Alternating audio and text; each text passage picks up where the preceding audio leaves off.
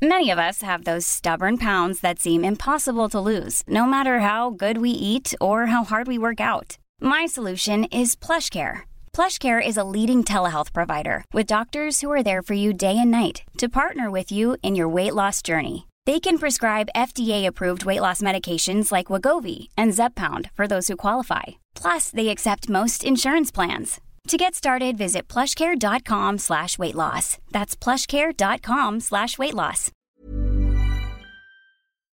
Porque el mundo actual no se entendería sin la economía y los negocios. Acompaña a Mario Maldonado, el columnista de negocios más joven y objetivo del periodismo financiero, en su programa Bitácora de Negocios. Cause with all that has happened, I think that we both know the way that the story ends. Then only for a minute. I want to change my mind, cause this just don't feel right to me. I wanna raise your spirits. I want to see you smile,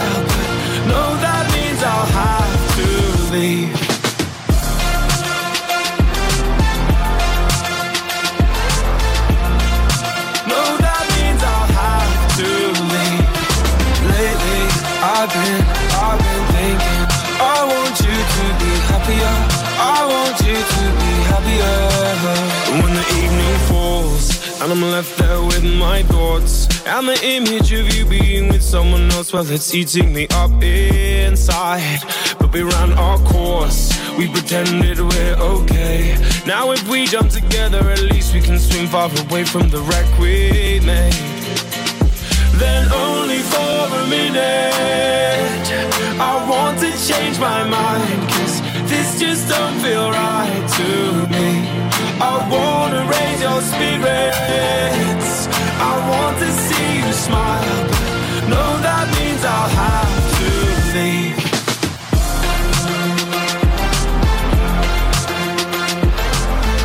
¿Qué tal? ¿Cómo están? Muy buenos días. Bienvenidos a Bitácora de Negocios. Yo soy Mario Maldonado. Me da mucho gusto saludarlos en este lunes 11 de abril del 2022.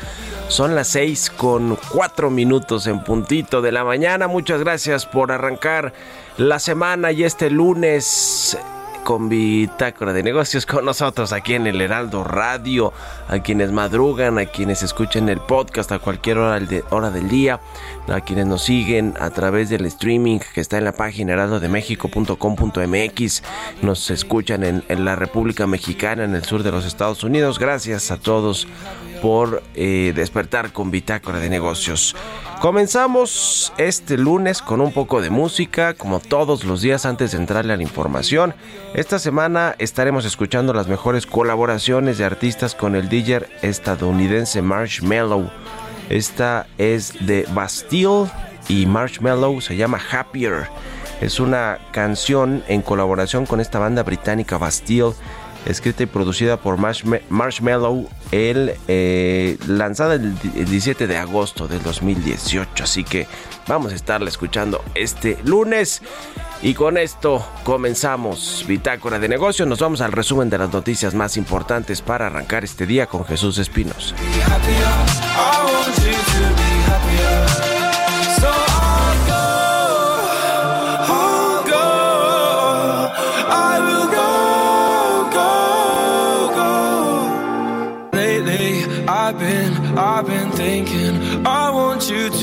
Happier. I want you to be happier. When the morning comes and we see what we've become. In the cold light of day, we're a flame in the wind, not the fire that we begun. Every argument. El resumen. El líder nacional de Morena, Mario Delgado, afirmó que el presidente Andrés Manuel López Obrador obtuvo 15 millones de votos en la revocación de mandato, más de los obtenidos por el PRI y el PAN en las elecciones de 2018 y 2021. Y el día de hoy queda marcado en la historia de México la conquista de este principio que propuso Andrés Manuel López Obrador al ganar la presidencia de la República, que en la cuarta transformación el pueblo manda y de ahora en adelante el pueblo pone y el pueblo quita. Marco Cortés Mendoza, presidente nacional del PAN, calificó la consulta de revocación de mandato como un fracaso. De haber hecho todo lo ilegal que hicieron, de haber gastado todo lo que gastaron y de haber desviado todos los recursos públicos que desviaron para su tergiversada consulta de revocación, la gran farsa fue un rotundo fracaso. Mientras que el presidente del CEN del PRI, Alejandro Moreno, consideró que la consulta de revocación de mandato fue una burla a la democracia. Lo que pasó en realidad fue que Morena solicitó que se llevara a cabo la revocación, pero no para que fuera una revocación, sino una ratificación. Ellos juntaron las firmas, ellos la promovieron, incluso desde los niveles más altos del gobierno, violando la ley. Y ellos movilizaron a sus militantes para que votaran. Ante la decisión de la Suprema Corte de Justicia de la Nación de no declarar inconstitucional la ley de la industria eléctrica, está en vilo el anuncio de que desde Estados Unidos podría invertir 17 mil millones de dólares. Un estudio publicado por el Laboratorio Nacional de Energías Renovables del Departamento de Energía de Estados Unidos apunta que sería poco probable que estas inversiones se lleven a cabo si se realizan cambios a los marcos legales, regulatorios y del mercado eléctrico actuales, ya que se crearían importantes barreras a la entrada al mercado. Mientras que la Coparmex consideró que el fallo de la Suprema Corte en torno a la ley de la industria eléctrica va contra los acuerdos y convenios internacionales. Bitácora de negocios en El Heraldo Radio. Editorial.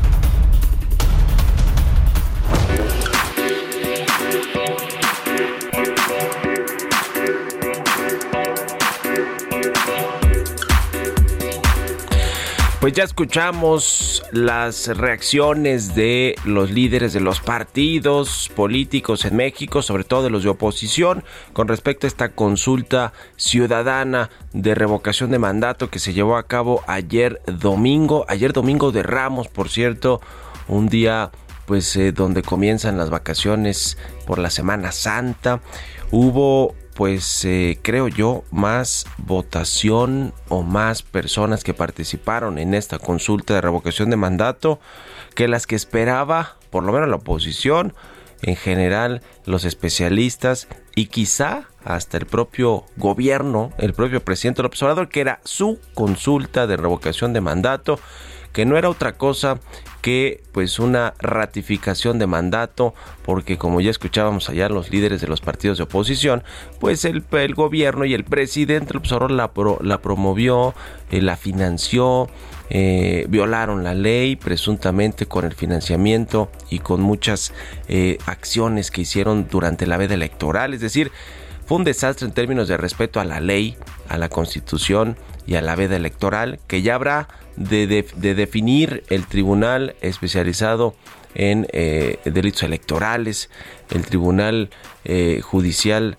que se carga de ver estos asuntos y también el Instituto, el Instituto Nacional Electoral que se encargó de realizar esta consulta que pues con todo y todo salió bien con las casillas que se instalaron, con el conteo de votos rápido, con las eh, encuestas o más bien los datos de, de salida de las eh, primeras eh, pues votaciones que se contabilizaron. En fin, parece ser que, estuvo bien en general la jornada de este domingo en términos político-electorales, en términos de participación ciudadana, pero digamos que analizando el dato todo mundo lo puede ver con el vaso lleno o el vaso medio vacío. Por supuesto, el presidente López Obrador salió ayer en un video a celebrar este triunfo, lo mismo que todos los que pues eh, eh, integran su movimiento político, el partido que fundó Morena, el, gabinete, los gobernadores afines a este presidente. Y esta votación de 18% que más o menos pues nos habla de que hubo una participación cercana a los 16, 17 millones de votos que si lo ponemos en contexto con lo que sucedió en el 2018, cuando hubo una eh, votación por Andrés Manuel López Obrador cercana a los 30 millones, arribita de los 30 millones de votantes, pues nos habla pues de que por lo menos obtuvo casi o un poquito más del 50% de los votos obtenidos en el 18, es decir, no le fue tan mal tomando en cuenta que no se instalaron las mismas casillas que se instalaron cuando fue la elección presidencial del 2018 y que eh, pues tampoco hubo un candidato o candidatos opositores, contrincantes, vamos a decirlo así, del presidente López Obrador. Esta fue una consulta pues para saber si se quedaba o se iba, qué es lo que quería el pueblo.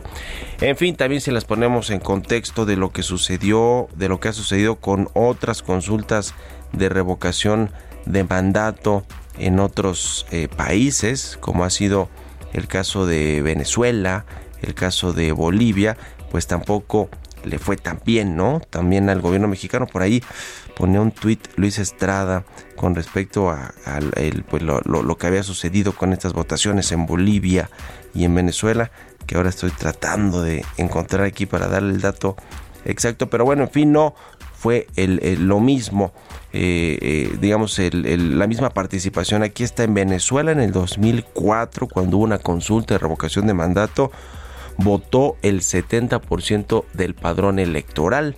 En Bolivia, el 83%, en el, esto fue en el 2008, y bueno, pues tenemos las de México de este domingo, ayer en el 2022, entre 17 y 18% la participación del padrón eh, de votantes que hay en México. En fin, el vaso medio lleno o el vaso o el vaso medio vacío, dependiendo cómo se quiera ver lo que sucedió este domingo en la consulta. Lo, lo cierto es que, bueno, pues sacar entre 16 y 17 millones de votos, ahora sí que como diría un expresidente, haya sido como haya sido, con ilegalidades o con acarreos, pues no se escucha mal para un presidente que en muchos términos o en la mayoría no le va bien, pero en su imagen la gente lo sigue queriendo. 6 con 13 minutos, vamos a otra cosa. Mario Maldonado en Bitácora de Negocios. Y mientras este tema de la consulta sucede en México y le ratifican el mandato al presidente López Obrador, en Estados Unidos eh, pues no ven con buenos ojos la reforma eléctrica que dice que en Salazar, el embajador estadounidense en México, abrirá la puerta a litigios a litigios sin fin. Vamos a platicar de esto, analizarlo con Ana Leroy, es especialista en temas internacionales y colabora, colaboradora en The Economist Intelligence. ¿Cómo estás, Ana? Muy buenos días. ¿Cómo estás, Mario? Buenos días del auditorio. Qué gusto saludarte. ¿Cómo ves eh, lo que sucede con Estados Unidos y México? Que parece ser que con el tema de la reforma eléctrica se han encendido las alertas con respecto a la relación que tienen estos dos países de colaboración, de comercio bilateral y de buenas relaciones diplomáticas. ¿Qué te ha parecido todo lo que ha sucedido en los últimos días con respecto a este tema energético?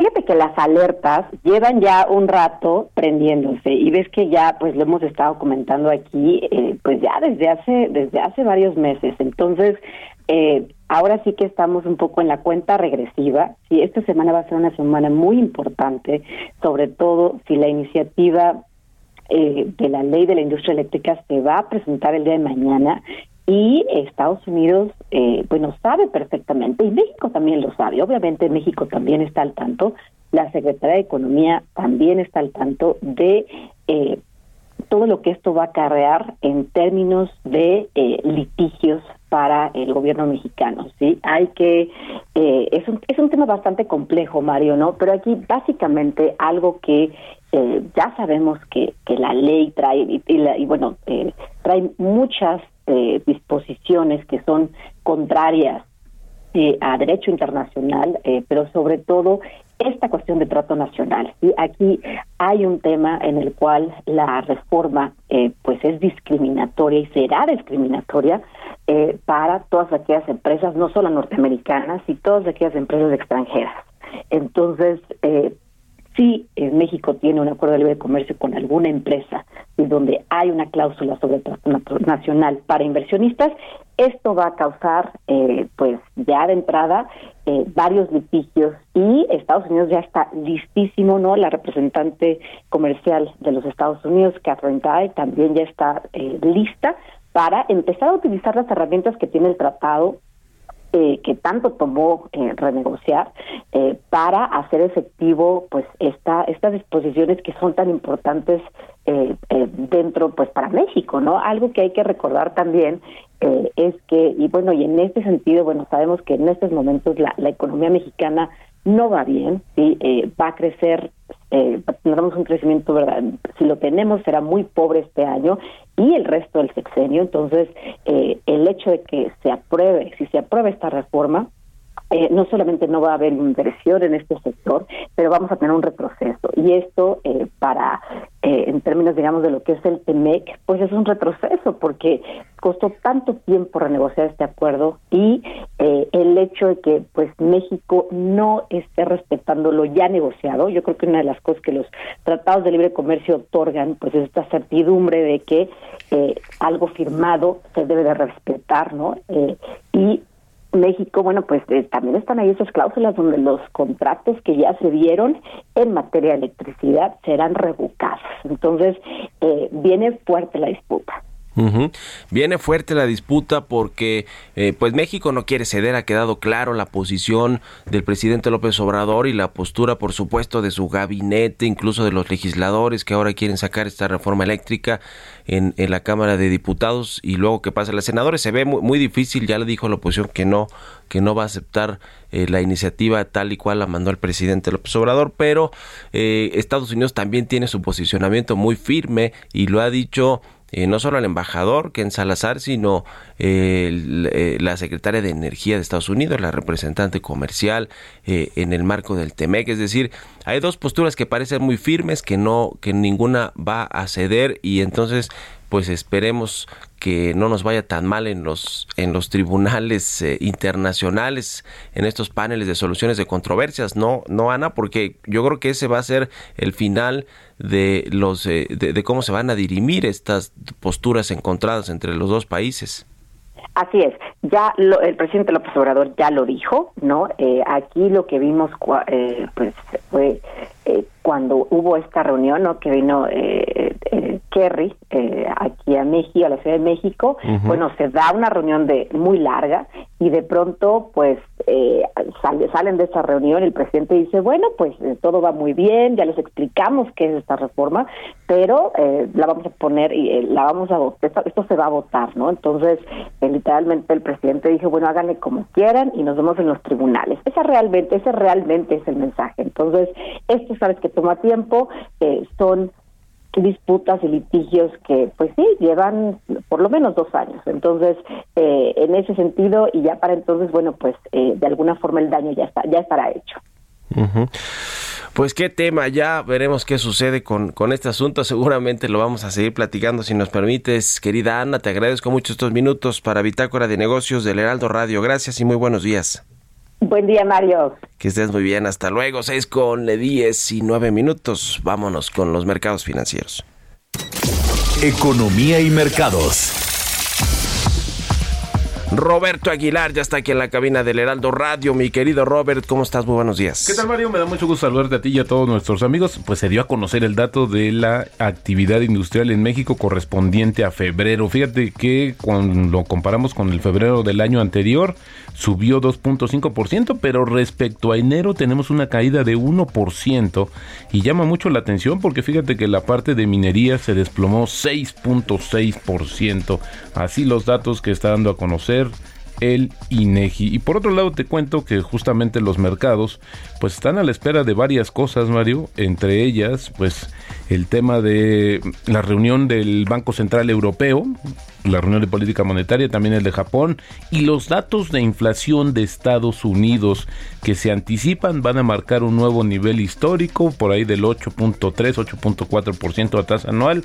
Y bueno, pues esta situación también será una, un elemento más sobre las especulaciones que hay respecto a la dureza y rapidez de respuesta de la Reserva Federal de Estados Unidos. También, eh, por el otro lado, el euro lograba solo una breve ganancia tras el alivio de que la extrema derecha no haya ganado en la primera ronda de las elecciones presidenciales francesas. También la temporada de resultados comienza esta semana con la presentación de los informes de bancos como JP Morgan, Wells Fargo, Citi, Goldman Sachs y Morgan Stanley, entre otros. Y bueno, te comento rápidamente que el presidente francés Emmanuel Macron y el aspirante extrema derecha Marine Le Pen se clasificaron para lo que promete ser una segunda vuelta muy reñida de las elecciones presidenciales que se van a celebrar el 24 de abril.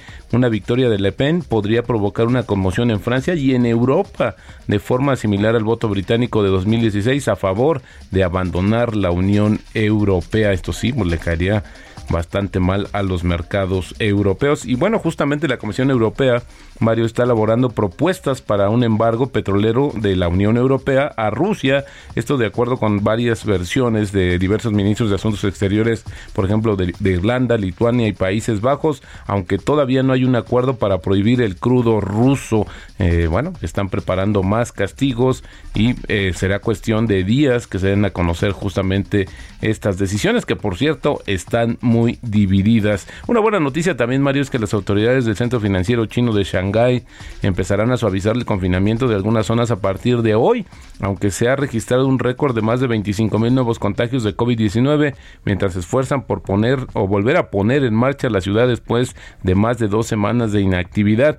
Fíjate que lo que hicieron fue clasificar las unidades residenciales en tres categorías y bueno, eh, tres categorías de riesgo y ahí pues las que no están eh, tan no peligran tanto, pues van a retomar sus actividades. Interesante lo que está haciendo. Bueno, también la presión eh, sobre la economía es bastante fuerte en China, que por cierto dio a conocer justamente hoy sus datos de inflación al productor y al consumidor que siguen afectados, Mario, por, la, por los persistentes cuellos de botella de la cadena de suministros y los problemas de producción causados por los brotes locales justamente de coronavirus, que se sumaron justamente la presión de los costos de las materias primas y también, desde luego, el efecto bélico.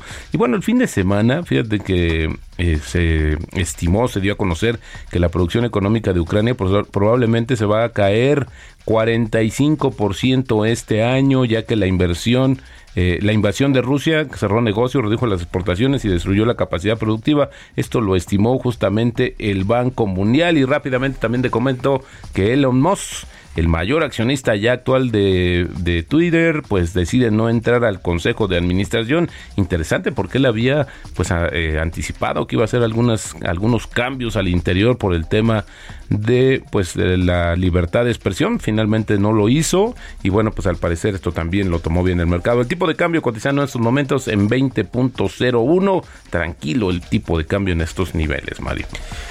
Qué cosa con Elon Musk, que a pesar de que se reveló que es el principal inversionista individual de Twitter, pues ahora critica con todo lo que puede a esta red social. Ayer o antier ponía que si le quitaban la W a Twitter, eh, hace encuestas eh, pidiendo tal o cual cosa. ¿Qué, qué, qué, qué, opinas de este asunto con Elon Musk? Fíjate que en realidad no entrar al Consejo de Administración tiene que ver con una posibilidad de que tome más participación accionaria. Si se mete al Consejo, ya va a estar impedido de incrementar su participación. Y bueno, este, se la topan hasta 14.9%. Quizás fue una decisión de mantenerlo eh, pues como una inversión financiera en lo posterior, Mario. Pero vaya que es polémico el empresario más rico del planeta. El empresario más rico del mundo, según este ranking que hace, que hace Forbes. Muy bien, muchas gracias Robert, nos vemos al ratito en la televisión. A contrario, Mario, muy buenos días. Roberto Aguilar, síganlo en Twitter, Roberto AH, 6 con 24 minutos. Nos vamos a la pausa, regresamos con más aquí a Bitácora de Negocios.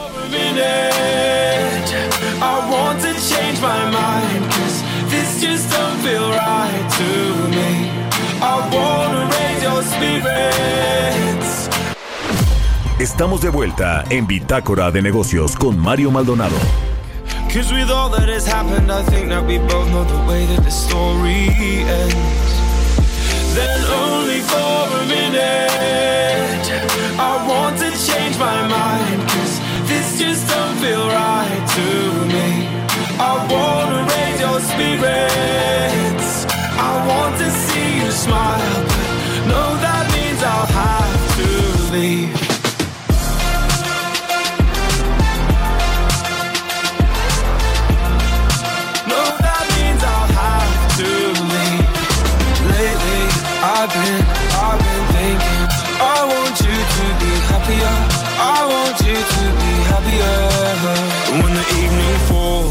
And I'm left there with my thoughts. And the image of you being with someone else, well, it's eating me up inside. But we ran our course, we pretended we're okay. Now, if we jump together, at least we can swim far away from the wreck we made. Then only for a minute. Millions of people have lost weight with personalized plans from Noom, like Evan, who can't stand salads and still lost 50 pounds. Salads, generally, for most people, are the easy button, right? For me, that wasn't an option. I never really was a salad guy. That's just not who I am. But Noom worked for me. Get your personalized plan today at Noom.com. Real Noom user compensated to provide their story. In four weeks, the typical Noom user can expect to lose one to two pounds per week. Individual results may vary. I want to change my mind, cause this just don't feel right to me. I wanna raise your spirits. Ya estamos de regreso aquí en Bitácora de Negocios. Son las 6 con 31 minutos de la mañana, tiempo del centro de México. Y regresamos escuchando un poquito de música antes de irnos con la segunda parte de la información aquí en Bitácora de Negocios. Esta semana estamos escuchando las mejores colaboraciones de artistas con el DJ estadounidense Marshmello. Esta es con la banda británica Bastille, se llama Happier. Así que vamos a estarla escuchando el resto del programa. Y les comento sobre el tema de la reforma energética que está a discusión, a debate en la Cámara de Diputados. Hoy lunes 11 de abril a las 16 horas en el programa Cámara de Origen de mi compañero y amigo Carlos Zúñiga aquí en el Heraldo Radio, pues va a haber un programa especial con representantes de todos los partidos políticos para entrarle al tema de la reforma energética, todas las voces, todas las posturas en torno a esta reforma que por lo que yo eh, escuché el fin de semana, que dice la oposición, el PAN, el PRI, el PRD y Movimiento Ciudadano, no va a salir antes de junio, aunque en Morena y el presidente y todo mundo quieren que salga esta semana santa. Ya veremos si sucede esto o no. Vámonos con el segundo resumen de noticias con Jesús Espinos.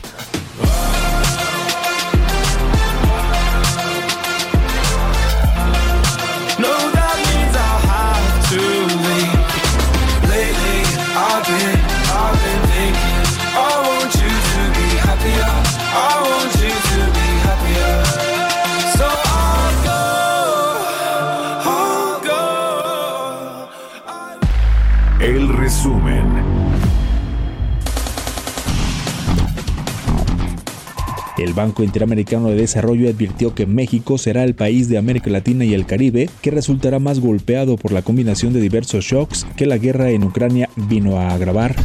El Banco Mundial pronosticó que México tendrá un crecimiento de 2.1% de su Producto Interno Bruto en 2022, un crecimiento insuficiente para recuperarse de la caída por la crisis de 2020 y crecer por encima de su nivel prepandemia de COVID-19. En una nota enviada a clientes, analistas de Bank of America advirtieron que el panorama macroeconómico se está deteriorando rápidamente y podría empujar a la economía de Estados Unidos a una recesión a medida que la Reserva Federal endurece su política monetaria para controlar la inflación creciente. Para esta Semana Santa, la Secretaría de Hacienda condonó 100% del impuesto especial sobre producción y servicios a gasolinas y diésel, por lo que los consumidores no tendrán que pagar este impuesto. Este estímulo tendrá vigencia hasta el 22 de abril, de acuerdo con lo publicado en el Diario Oficial de la Federación. Con este periodo, los combustibles suman 7 semanas sin cobrar el impuesto.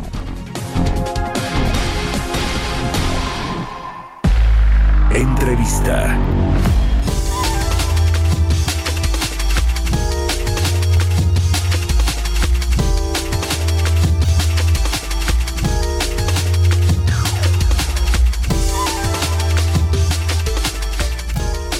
Y a propósito de los cambios estructurales del sector energético, se aprobó en la semana pasada en una votación en la Suprema Corte de Justicia o se ratificó que los cambios a la ley de la industria eléctrica que promovió el presidente López Obrador y su gobierno el año pasado quedan en firme, aunque los juicios de amparo que están presentados ante los distintos eh, tribunales y, y los distintos jueces que le dieron entrada a estos amparos, a estas suspensiones, se van a mantener y eventualmente podrán dirimirse en la Corte también, aunque de forma eh, eh, pues eh, separada, es decir, independiente.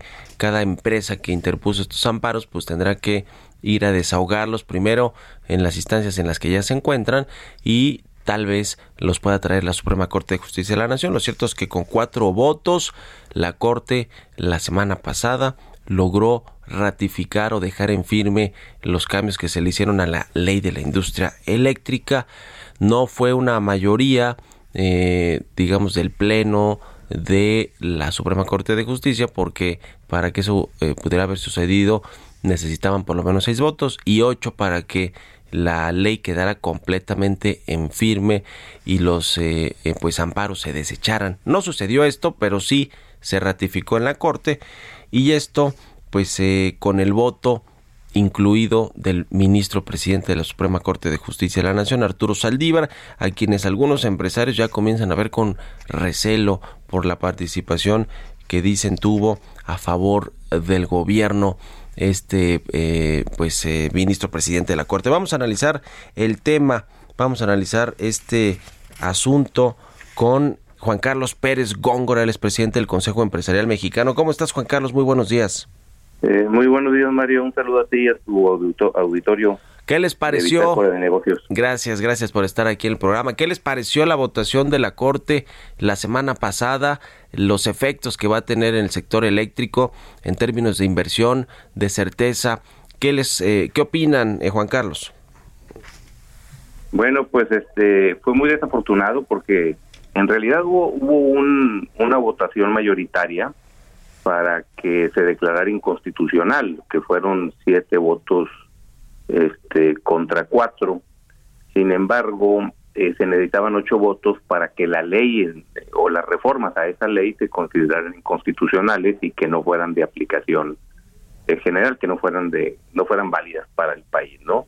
Ahora, como queda esta resolución, pues los particulares continuarán con sus juicios. El que quiera nuevamente este, realizar una actividad de generación de energía, pues tendrá que pedir un permiso, si se lo niegan tendrá que irse al amparo, si le dan el permiso y, luego la energía eléctrica no se la despachan a, a, él primero o a esa empresa porque la, la vende más barata, este pues eh, pues tendría que acudir al juicio de amparo, ¿no? Entonces, pues esto, esa resolución no es justicia, ¿no? Y creo que había evidencia suficiente para declarar inconstitucional por unanimidad, ¿no? Este, porque pues hay temas importantes que en este punto eh, pues se, busca, ¿no? O sea, hay temas muy importantes como lo que es la libre competencia y todo eso, eso que, que creo que en, en estos momentos actuales eh, pues es lo que queremos los mexicanos, lo que nosotros necesitamos es eh, recibir energía eléctrica eh, pues más este más barata. Y te voy a poner un ejemplo Mario es como si vas a a comprar unas divisas vas a comprar dólares porque vas a salir del país ahora esta Semana Santa y ya pues, quieres comprar unos dólares no y llegas a una llegas al aeropuerto de la Ciudad de México y ves que hay varias casas de, de cambio y ves que en una cuesta 20 pesos el dólar, en otra cuesta 19.90, en otra 19.80 y en otra 19.70. Y en ninguna hay fila, o sea, puedes adquirirla en cualquiera. Y yo preguntaría tú, Mario, ¿a cuál entrarías a, comprar la divisa, el dólar? O sea, la más barata, ¿no?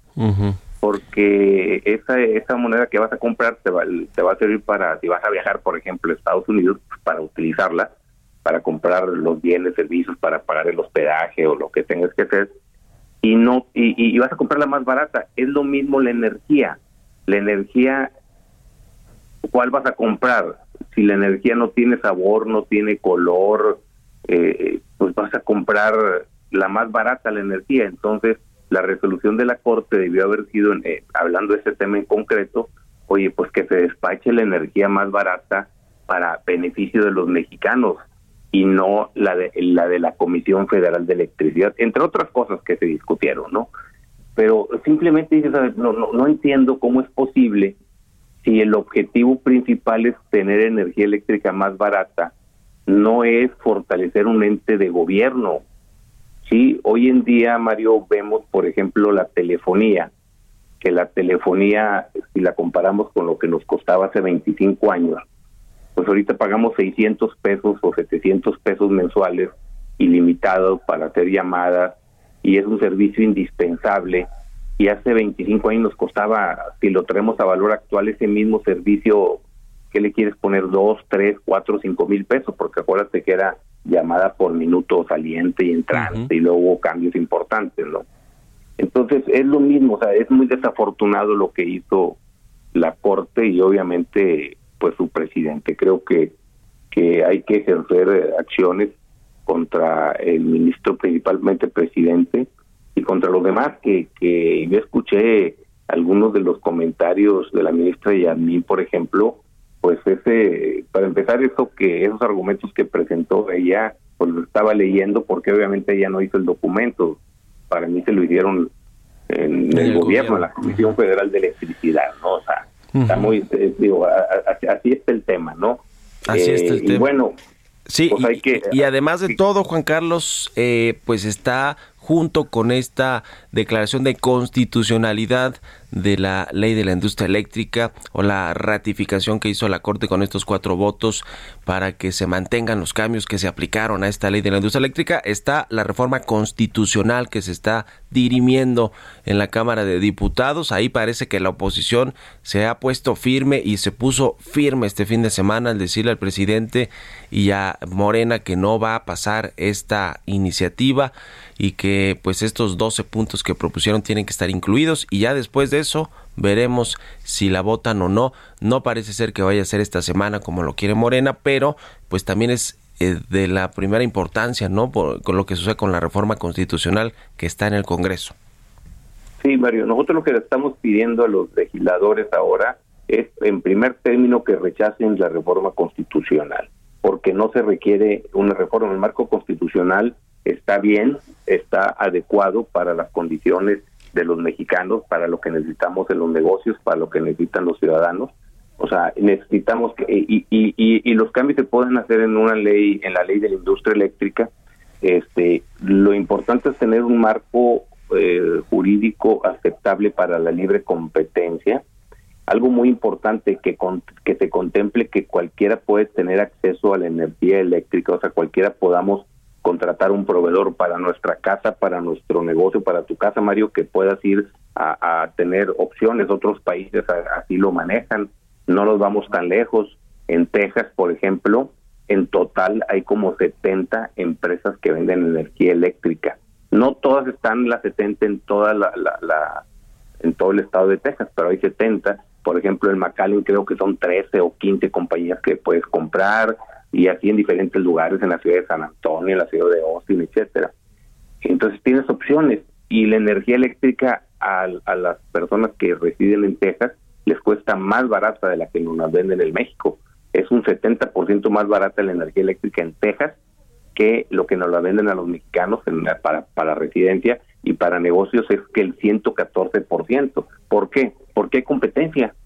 Eso es lo importante en la generación. Nosotros no estamos pidiendo competencia en la transmisión y distribución, por el contrario, estamos pidiendo que se forme un ente, un ente autónomo, o sea, una que se haga una ley orgánica que regule lo que es la transmisión y distribución y que sea un ente aparte de la Comisión Federal de Electricidad, porque un competidor, si la CFE va a ser competidor, no puede tener la red de transmisión, si no, no te va a dar acceso. Tú vas a pedir que quieres comprar la energía eléctrica a otra empresa y vas a ir a la CFE, te va a decir la CFE, pues no, pues no, no te, no te cambio, así tan sencillo. Entonces no es posible, de hecho, la, la reforma constitucional que tenemos del 2014 para acá contempla que eh, la red de transmisión y distribución le pertenece a la nación y no debe estar en los órganos eh, que le llaman productivos del Estado, a la Comisión Federal de Electricidad. Entonces, eso hay que corregirlo y esto lo que le estamos pidiendo a nuestros legisladores es que lo hagan en una ley orgánica. Con, con esto se podría lograr ahora sí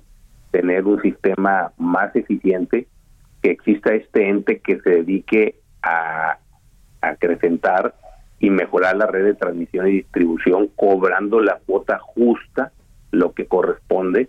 Mira, déjame decirte que más o menos lo estimado para seguir creciendo la red y seguir eh, eh, renovándola y todo, es, eh, cuesta aproximadamente 60 mil millones de pesos al año. Si dividiéramos esto entre todos los usuarios del, del país, por no, no por el número de kilowatts que consuma, sino en general nada más, te daría 108 pesos mensuales. O sea, quiere decir que con 108 pesos tú podrías estar conectado a la red y escoger al proveedor que tú quisieras para que te diera el servicio, con 108 pesos. Tú dices, bueno, pero no es justo, si alguien consume más, que paga un poco más de 108 pesos y el que consume muy poquito, que pague menos. Está bien, eso, eso se deberá definir, se deberá eh, sacar el costeo correspondiente y cuál es el mejor sistema de pago. Eso no tiene problema. pero muy bien. se tiene que hacer. Sí, muy bien. Pues interesante, Juan Carlos. Nos come aquí la, guillotina, pero te agradezco estos minutos para Bitácora de Negocios. Juan Carlos Pérez, presidente del Consejo Empresarial Mexicano. Gracias y buenos días. Un saludo, buenos días. Hasta luego. 6 con 46 minutos. Vamos con las historias empresariales. Historias empresariales. Que siempre no, dice la aerolínea Qatar Airways, que no van a volar al Aeropuerto Internacional Felipe Ángeles, a pesar de que la Secretaría de Relaciones Exteriores lo anunció en principio y después de que se negó, lo negaron allá en Qatar, ellos dicen no, que sí lo están pensando. Bueno, ni Qatar ni Lufthansa. Nos platica de esto Giovanna Torres. Es la compañía aérea más grande de Alemania y partidaria de Lufthansa Group, considerado desde el 2009 como el conjunto de aerolíneas más grande de Europa. Lufthansa fue fundada en Colonia en 1953, aunque tiene antecedentes desde 1926 en la entreguerra. En 1966 cotizó por primera vez en bolsa y hasta 1994 el gobierno federal de Alemania aún poseía el 34% de las acciones. Desde 1997, toda la compañía se encuentra en manos privadas. Alejandro Arias, director general para México y Centroamérica de la empresa, señaló que Lufthansa actualmente no considera realizar vuelos desde el nuevo aeropuerto internacional Felipe Ángeles. Precisó que para Lufthansa, México es un hub, ya que es una aerolínea que necesita conexiones e instalaciones que le permitan crecer más no solo en destinos internos, sino también hacia el mercado exterior. Por otro lado, Qatar Airways es la compañía aérea principal de Qatar, con sede en Doha, une a un total de 125 destinos internacionales, utilizando una flota de más de 100 aviones. Recientemente, el secretario de Relaciones Exteriores de nuestro país, Marcelo Ebrard, afirmó que el gobierno estaba en pláticas con la aerolínea, pues dicha empresa tenía el deseo de iniciar operaciones desde el nuevo aeropuerto internacional Felipe Ángeles, por lo que las negociaciones comenzarían de inmediato. Sin embargo, un vocero de Qatar Airways aseguró que la firma tampoco tiene planes de realizar operaciones desde el nuevo aeropuerto que fue inaugurado el pasado 21 de marzo. Para Bitácora de Negocios, Giovanna Torres. Entrevista.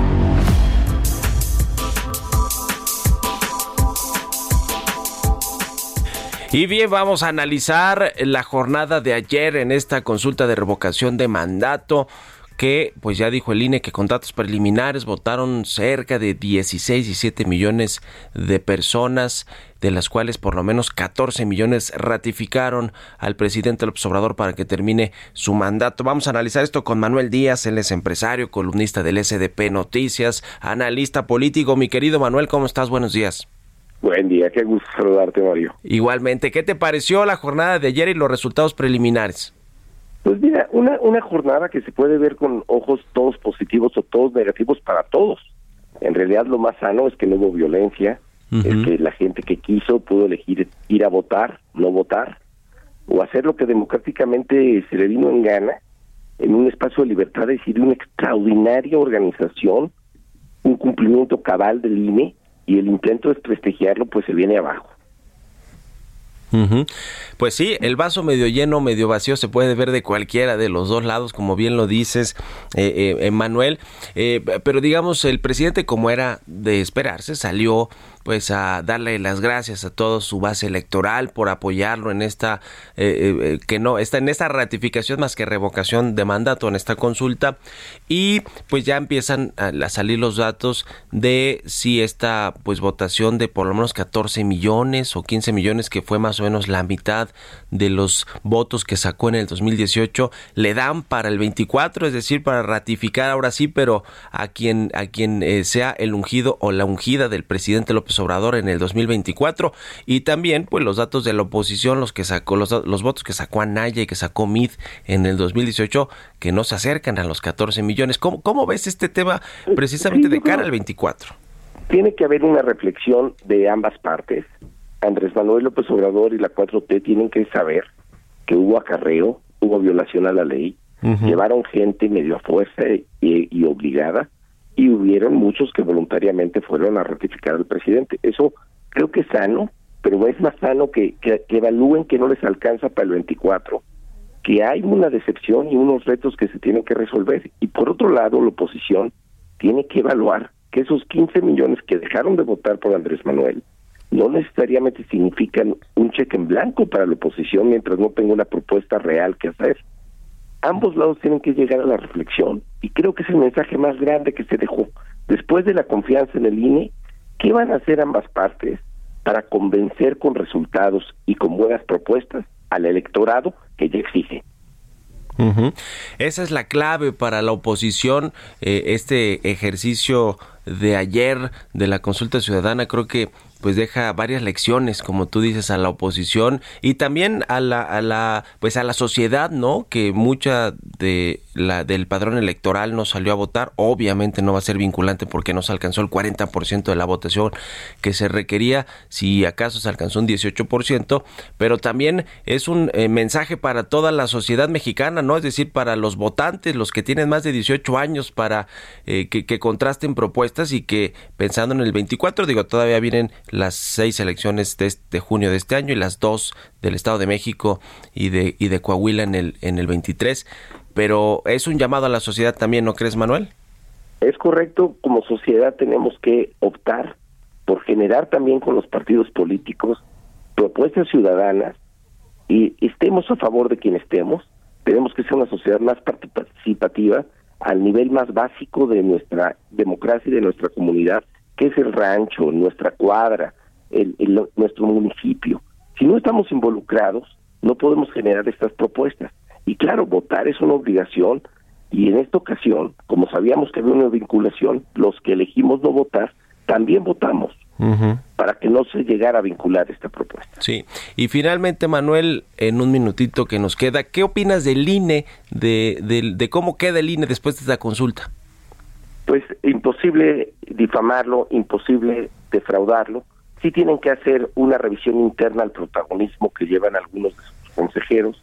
Sí tienen que evaluar cómo poder hacer más eficiente y menos costosa nuestra democracia, pero es impecable su labor. Se llevaron un 10, demostraron que se puede hacer con poco, mucho, y ese es el camino a seguir, porque el fortalecimiento de nuestra patria pasa por un instituto autónomo fuerte y sólido como lo demostró ser el INE. Importante que se mantenga este instituto autónomo, independiente, fuerte para el 24 y que no se le busque mermar en esta reforma a todo el sistema electoral que pretende el presidente López Obrador y sus y sus legisladores, por supuesto, sus partidos aliados allá en el Congreso, que yo no creo que va a pasar, pero bueno, pues es una amenaza de alguna forma u otra. Gracias, querido Manuel, por estos minutos. Te mando un abrazo. Un fuerte abrazo, Mario. Excelente semana. Igualmente es Manuel Díaz, columnista del SDP, analista político, empresario, muy tuitero además. Manuel Díaz allí en eh, Twitter. Con esto llegamos al final de Bitácora de Negocios. Gracias por habernos acompañado este lunes, inicio de semana, inicio de Semana Santa. Se quedan en estas frecuencias del Heraldo Radio con Sergio Sarmiento y Lupita Juárez. Nosotros nos vamos a la televisión, al canal 10 de la televisión abierta, a las noticias de la mañana y nos escuchamos aquí mañana en punto de las 6. Muy buenos días.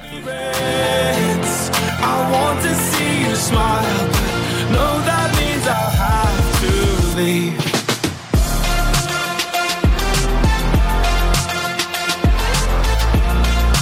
No, that means I'll have to leave. Lately, I've been, I've been thinking. I want you to be happier. I want you to be happier. When the evening falls. And I'm left there with my thoughts And the image of you being with someone else Well, it's eating me up inside Esto fue Bitácora de Negocios con Mario Maldonado, donde la H suena y ahora también se escucha. Una estación de Heraldo Media Group.